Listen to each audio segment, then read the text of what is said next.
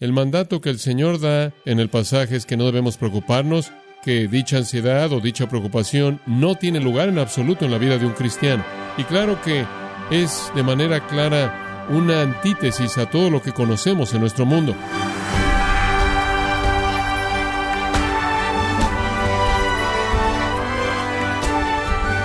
Bienvenido a su programa Gracias a vosotros con el pastor John MacArthur. Es una conversación usual. ¿Cuánto dinero necesita una persona para ser feliz? Y la respuesta, solo un poco más. Aún los cristianos pueden tener un enfoque enfermizo acerca del dinero, y cuando las finanzas están muy ajustadas, la presión a eso puede paralizarle, la preocupación puede perseguir, y la desesperación puede atrapar aún a los creyentes maduros, sin importar cuánto dinero tienen o les falta. Hoy continuamos con la serie titulada Controlando tu dinero con el pastor John MacArthur en gracia a vosotros. Dios apoya a los suyos. Esa es una verdad bíblica repetida. Y usted puede encontrarla también como yo por todas las páginas de las Sagradas Escrituras. Dios sustenta a su pueblo mi Dios suplirá todo lo que, que os falta conforme a sus riquezas en gloria en Cristo Jesús. No hay nada por qué preocuparse. ¿Por qué se va a preocupar por su vida y por cuánto tiempo va a vivir? O quizás es una madre o padre y se preocupa por eso, por sus hijos. ¿Por qué se preocupa por eso? Cuando toda su preocupación no puede añadir un día a la vida de ellos. ¿Por qué va a estar usted en gran aflicción pensando si va a tener alimento suficiente? cuando Dios, quien le dio a usted la vida, le va a dar el regalo menor que sustente esa vida? ¿Por qué se va a preocupar por tener algo que usar como vestido cuando el Señor ha diseñado ropa para seres humanos y usted es su hijo y Él ropa? Pedro se preocupaba. Oh, se preocupaba por cosas todo el tiempo. Él se preocupaba por ahogarse cuando estaba caminando sobre el agua, aunque el Señor estaba ahí. Él se preocupó por cosas que le iban a pasar a Jesús en el huerto sacó una espada y trató de pelear contra los romanos. Él se preocupó porque Jesús fuera crucificado y le dije que no hiciera eso. Él era una persona que realmente se preocupaba. Él se afanó muchas veces, pero finalmente entendió el mensaje y escribió en 1 Pedro 5, 7 una gran verdad. Él dijo, echando toda vuestra ansiedad sobre él. ¿Por qué? Porque Él tiene cuidado de vosotros. Le tomó algo de tiempo aprenderlo, pero lo aprendió. Y entonces nuestro Señor dice, en primer lugar, no se preocupen, no es necesario debido a su Padre. Y si se preocupan, él cierra el versículo 30 con esta afirmación. Hombres de poca fe. Si usted se preocupa, ¿qué tipo de fe manifiesta usted? Poca fe. Fe insignificante, infinita, insignificante, fe pequeña, no adecuada. El resumen de una actitud que se preocupa por el alimento y la ropa y por cuánto dura la vida es que usted tiene poca fe en Dios. Ahora esa frase, hombres de poca fe, es usada otras cuatro veces en los Evangelios y es fascinante la manera en la que es usada. Es usada, por ejemplo, en Lucas 12:28, cuando la gente se preocupa por la ropa. Es usada en Mateo 8:26, cuando los discípulos se preocuparon por ahogarse. Se preocuparon por la duración de su vida. Tenían miedo de la muerte, tenían miedo de ahogarse. El Señor les iba a fallar. Le dijeron, ¿cómo puedes estar dormido cuando la tormenta nos va a ahogar? En Mateo 14 de nuevo, fue Pedro quien se estaba preocupando por ahogarse por temor de perder su vida. Y después es usada en Mateo 16, cuando se preocuparon por su comida. Cada vez que esa frase es usada, hombres de poca fe, es usada acerca de alguien que se preocupaba por el alimento, la ropa o la duración de su vida. Las mismas tres cosas de las que Jesús habla en este primer punto. Es tan apropiado que esta frase debiera resumir ese punto. Y cada vez que pasaba eran los discípulos. Cinco veces que eso fue usado, le estaba hablando a los discípulos. Ustedes que deberían saber lo que es mejor. No esperaría que de la gente del mundo, sino de ustedes que han tenido fe salvadora. Oh, hombres de poca fe. Ustedes creen que Dios puede redimirlos, que Dios puede salvarlo del pecado, romper las cadenas de Satanás, tomarlo del infierno al cielo, colocarlo en su reino, darle vida eterna. Pero no piense usted que Él puede hacer que tenga usted algo que usar para vestirse y comer en los siguientes dos días. Bastante ridículo. Como puede ver, podemos creer en Dios para el regalo más grande y después tropezar por todos lados y no podemos creer en Él para el menor. Creemos que Dios nos va a colocar en el cielo cuando muramos, pero no creemos que Dios nos va a proveer una comida o encargarse de cuánto dura nuestra vida. Cuán necio, cuán necio. Como puede ver, En cada uno de estos casos en los que la frase es usada, Él está hablando a sus discípulos, lo cual me indica que este es un pasaje dirigido a los creyentes. Él nunca le diría a los incrédulos hombres de poca fe. Él diría, ¿qué? Hombres de nada de fe. Tenemos la fe, nada más que no la usamos, no la aplicamos. Y escuche, alguien podrá decir, bueno, la preocupación simplemente, tú sabes, es un pecado pequeño, trivial. No, no lo es. No, no es un pecado trivial. Creo que probablemente el 100% de toda la enfermedad mental está relacionada de manera directa con la preocupación y en la mayoría de la enfermedad física. La preocupación es devastadora, pero más que eso, no es lo que la preocupación le hace a usted, es lo que la preocupación le hace a Dios. Porque cuando usted se preocupa, usted de hecho está diciendo, Dios, sé que continuamente estás diciendo eso, pero simplemente no creo que puedo confiar en ti. Y la preocupación entonces le da un golpe a la palabra y a la persona de Dios. ¿Se da cuenta? Para mí la preocupación es un pecado monumental. Como puede ver, la preocupación no cree en la escritura. Y usted puede andar por todos lados en su vida y decir, creo en la inerrancia de la Biblia, creo en la autoridad absoluta de la escritura, creo en la inspiración plenaria verbal de toda palabra.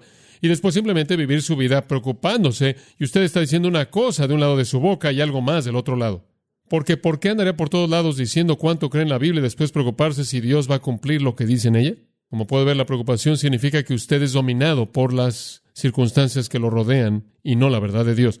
La preocupación malentiende su posición como hijo de Dios. La preocupación es un pecado devastador. La preocupación es una ansiedad matadora, debilitadora, posesiva, que muestra que nos satisfacemos a nosotros mismos antes que cualquier otra persona que dice Dios no puede cuidar de mí y tengo que hacer esto por mí mismo. Eso es un pecado. Eso hace de Dios un mentiroso, ignora su amor, ignora su poder. No entiendo cómo la gente puede hacer de las vicisitudes y las pruebas y las circunstancias de la vida algo más serio que su salvación. Pueden creer que Dios los puede salvar del infierno eterno, nada más que no pueden creer si los puede ayudar en este mundo. No tiene sentido. Digo, usted debería regresar y leer Efesios capítulo 1 de nuevo y reiterar lo que Dios le ha dado a usted. Pablo dice, estoy orando porque los ojos de vuestro entendimiento sean iluminados, que sus ojos sean abiertos y ustedes sepan cuál es la esperanza de su llamado y las riquezas de la gloria de su herencia en los santos, y ustedes sepan cuál es la grandeza excesiva de su poder hacia aquellos de nosotros que creemos. Más vale que regresen a la escritura y que sus ojos vuelvan a ser abiertos. Básicamente entonces, si usted se preocupa es porque usted no está confiando en su Padre Celestial. Y si usted no confía en su Padre Celestial debe ser porque, número uno, usted no lo conoce lo suficientemente bien. Porque si usted lo conociera, usted confiaría en Él, ¿verdad? Más vale que se meta en la palabra de Dios y descubra quién es Él en realidad y cómo en el pasado Él ha provisto para las necesidades de su pueblo.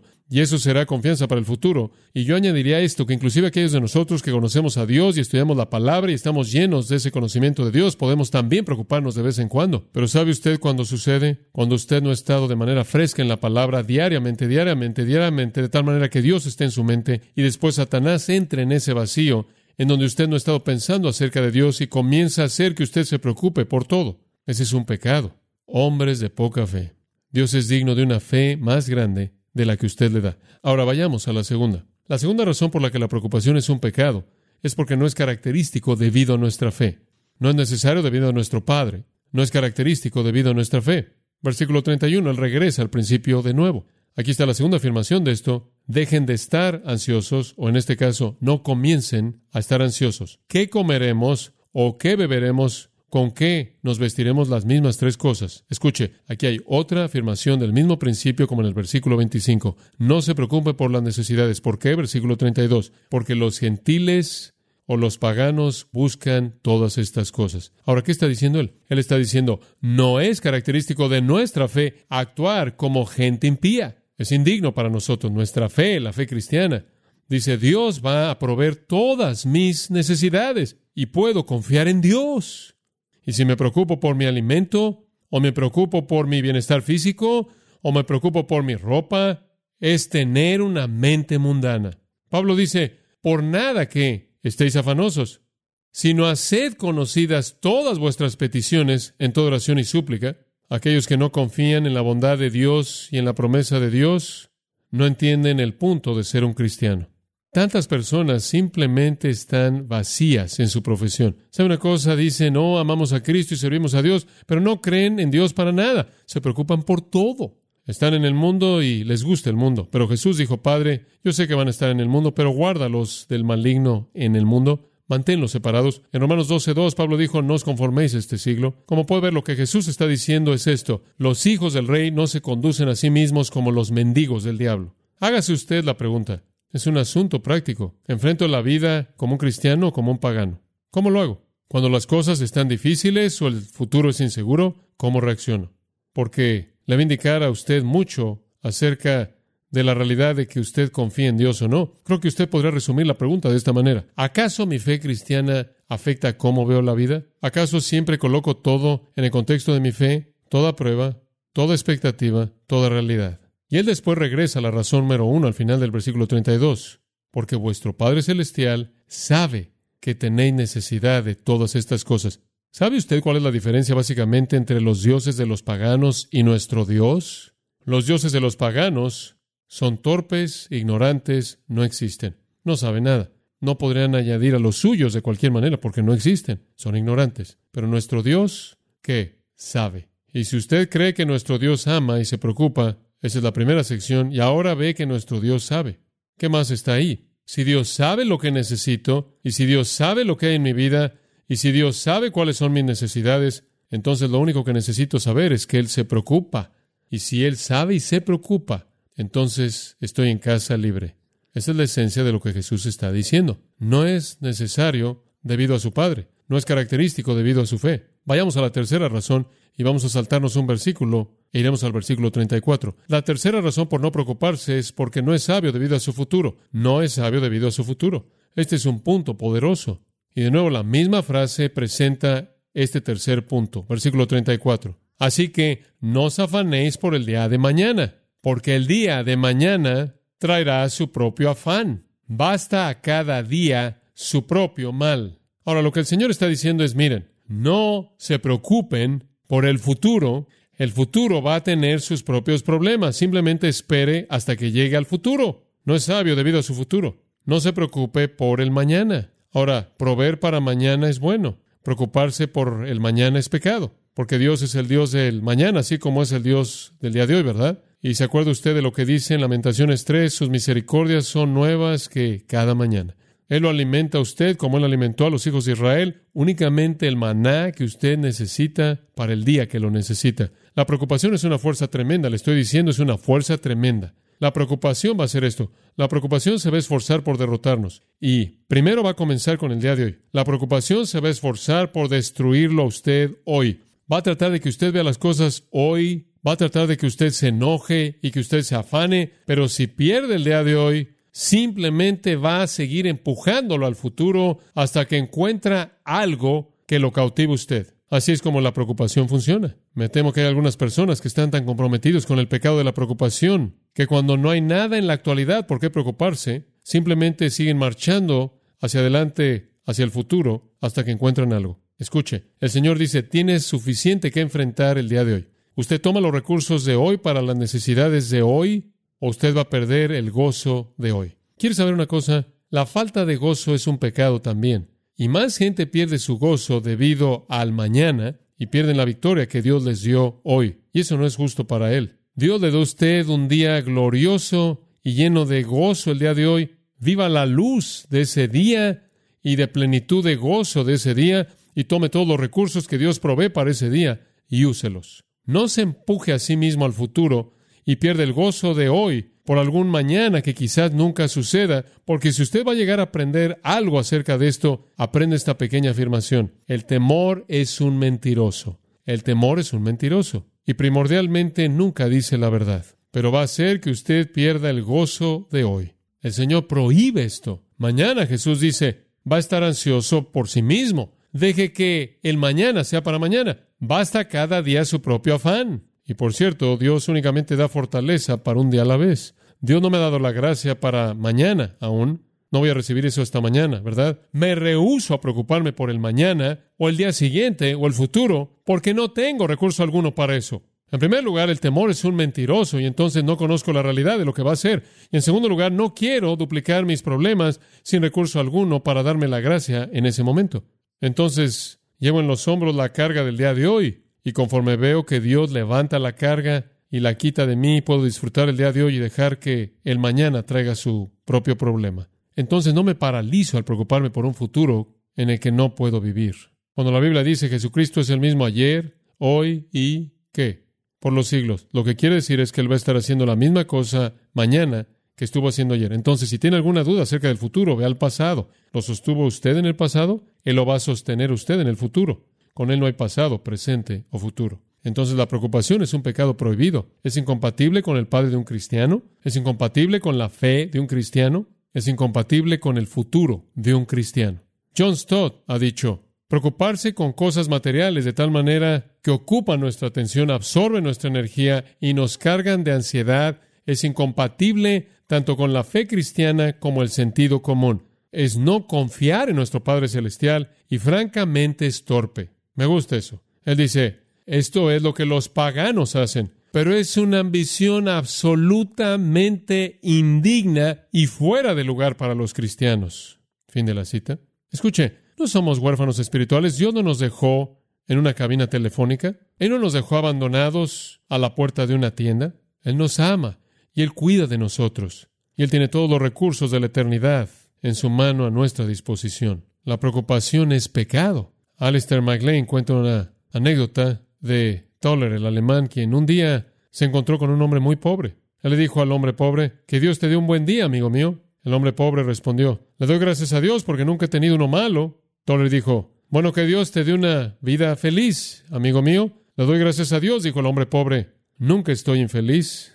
En asombro, Toller le dijo, bueno, ¿qué quieres decir? Bueno, dijo el hombre pobre, cuando está bien, le doy gracias a Dios. Cuando llueve, le doy gracias a Dios. Cuando tengo lo suficiente, le doy gracias a Dios. Y cuando tengo hambre, le doy gracias a Dios. Y debido a que la voluntad de Dios es mi voluntad, y lo que le agrada a Él me agrada a mí, ¿por qué debo decir que estoy infeliz cuando no lo estoy? Toller vio al hombre en asombro y dijo, ¿quién eres? Él dijo, soy un rey. Bueno, ¿en dónde está tu reino? El hombre pobre respondió, en mi corazón. Me gusta eso. Una dama mayor dijo, siempre estoy feliz y mi secreto es este, siempre navega por los mares pero siempre mantén tu corazón en el puerto. Isaías lo dijo de esta manera, tú guardarás en perfecta paz aquel cuyo pensamiento en ti persevera, porque confía en ti. De ahí viene la paz perfecta y por cierto, eso es lo opuesto de la preocupación. Ahora, ¿cómo encuentra usted este puerto? Bueno, coloque su confianza en Él, mantenga su mente en Él, y ese es el versículo 33. Retrocedamos. Este es el mandato positivo en medio de los negativos. Versículo 33. Aquí está cómo mantiene su corazón en el puerto. Aquí está lo opuesto. Él dice, no se preocupen, no se preocupen, no se preocupen. Usted tiene tres nos, aquí hay un hace esto para cancelar los nos. Pero más buscad primeramente el reino de Dios y su justicia, y todas estas cosas os serán añadidas. En otras palabras, haz que tus pensamientos estén a nivel divino y Dios se va a encargar de lo físico. Como puede ver, Dios no quiere que estemos involucrados en lo físico. Él quiere que estemos libres de eso. Entonces Él dice, yo me voy a encargar de eso. Tú ocúpate del asunto del reino. Tomemos una palabra a la vez o una frase a la vez. Más, en contraste. De, en el griego. Y según el léxico, Arndt Gingrich, de manera específica dice que el uso primordial de de es enfatizar un contraste. Y yo sugeriría que la mejor manera de traducirlo es en lugar de en lugar de preocuparse, en lugar de ser como los paganos, en lugar de ser hombres de poca fe, en lugar de meter el futuro en el presente y enlodar el agua, buscad primeramente el reino de Dios, no esas cosas. En lugar de buscar lo que los gentiles buscan, en lugar de estar orientado a lo material, en lugar de estar consumido con las posesiones de esta época, busca el reino. Ahora, ¿qué acerca de la frase buscad primeramente? Protos. La palabra protos, lo cual significa primero, significa primero, en una línea de más de una opción. De todas las cosas que usted puede escoger en la vida, en qué estar ocupado, de todas las prioridades de la vida, esta es la número uno. De todas las cosas por las que usted podría estar preocupado, y hay muchas cosas en la vida por las que tenemos que preocuparnos un poco, pero de todas estas cosas, la número uno es el reino de Dios y su justicia. Tenemos una lista larga de cosas. Esa es la número uno. Ahora, ¿qué significa buscar el reino?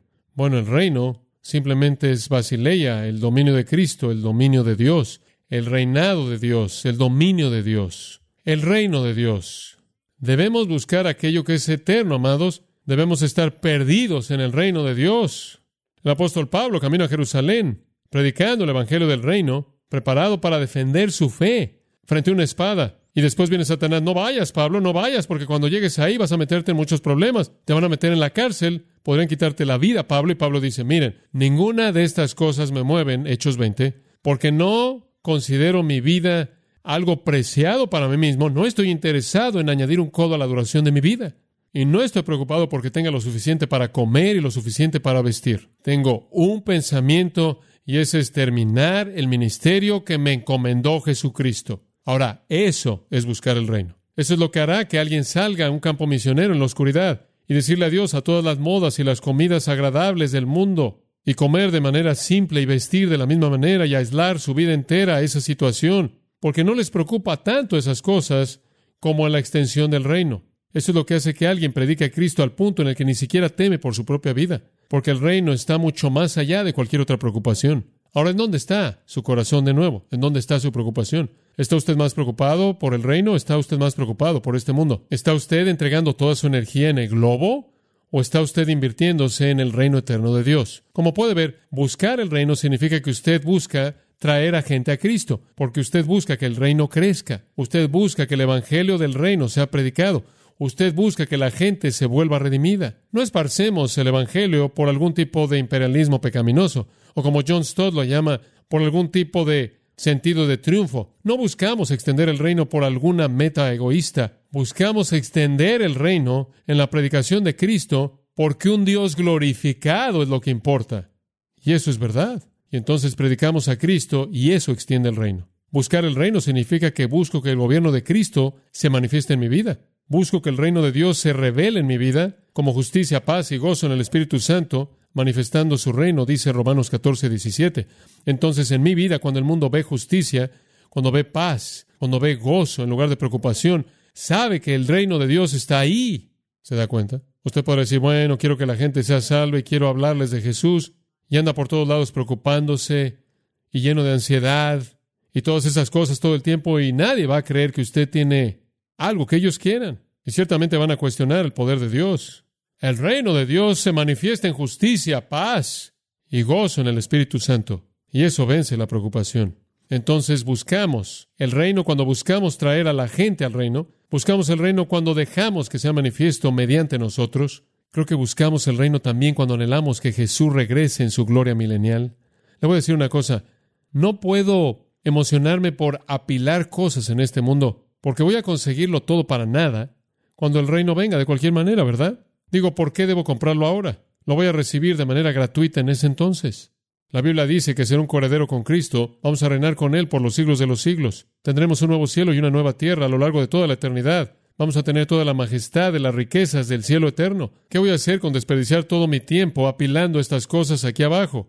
Por cierto, la tierra entera va a ser destruida de cualquier manera, y el Señor va a ser una nueva. Entonces, si usted quiere invertir en esta tierra vieja que va a quemarse, ese es su problema. Yo prefiero esperar a la nueva y recibirla por nada.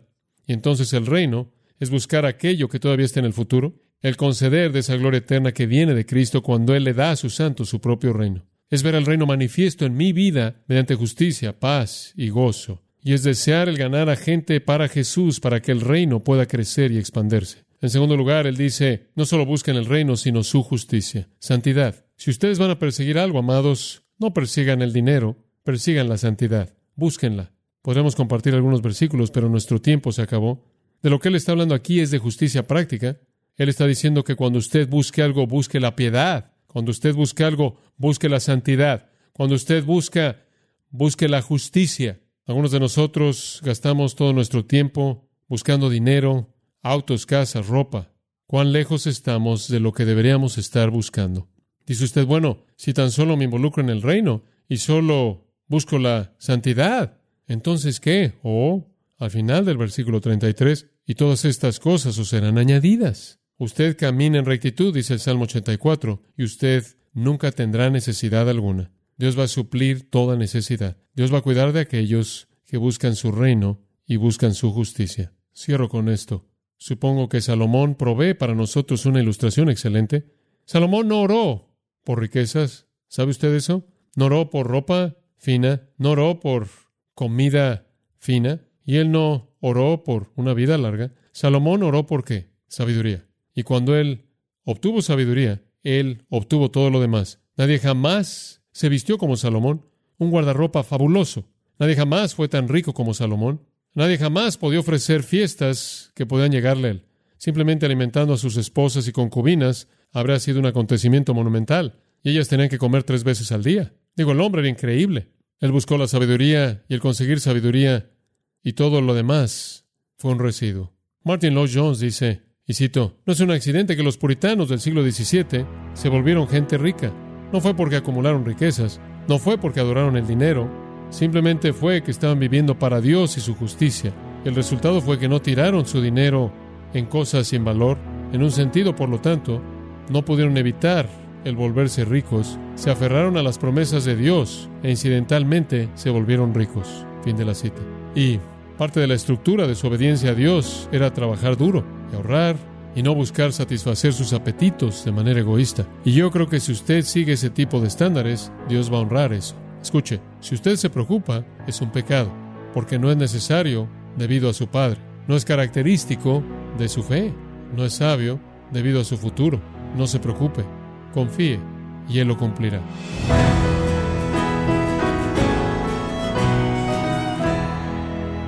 Ha sido John MacArthur enseñándonos cómo experimentar la calma aun cuando enfrentamos tormentas financieras. Esto ha sido parte de la serie titulada Controlando tu dinero, aquí en gracia a vosotros. John MacArthur ha escrito el libro ¿A quién pertenece el dinero? Enfocándonos en el estudio preciso de lo que es la mayordomía de lo que Dios pone en nuestras manos y quién es el dueño de todas las cosas, que obviamente es Dios. Yo le invito a que pueda comprar el libro A quién pertenece el dinero, escrito por John MacArthur, en gracia.org o en su librería cristiana más cercana. Y también le recuerdo que puede descargar todos los sermones de esta serie Controlando tu Dinero, así como todos aquellos que ha escuchado en días, semanas o meses anteriores en gracia.org.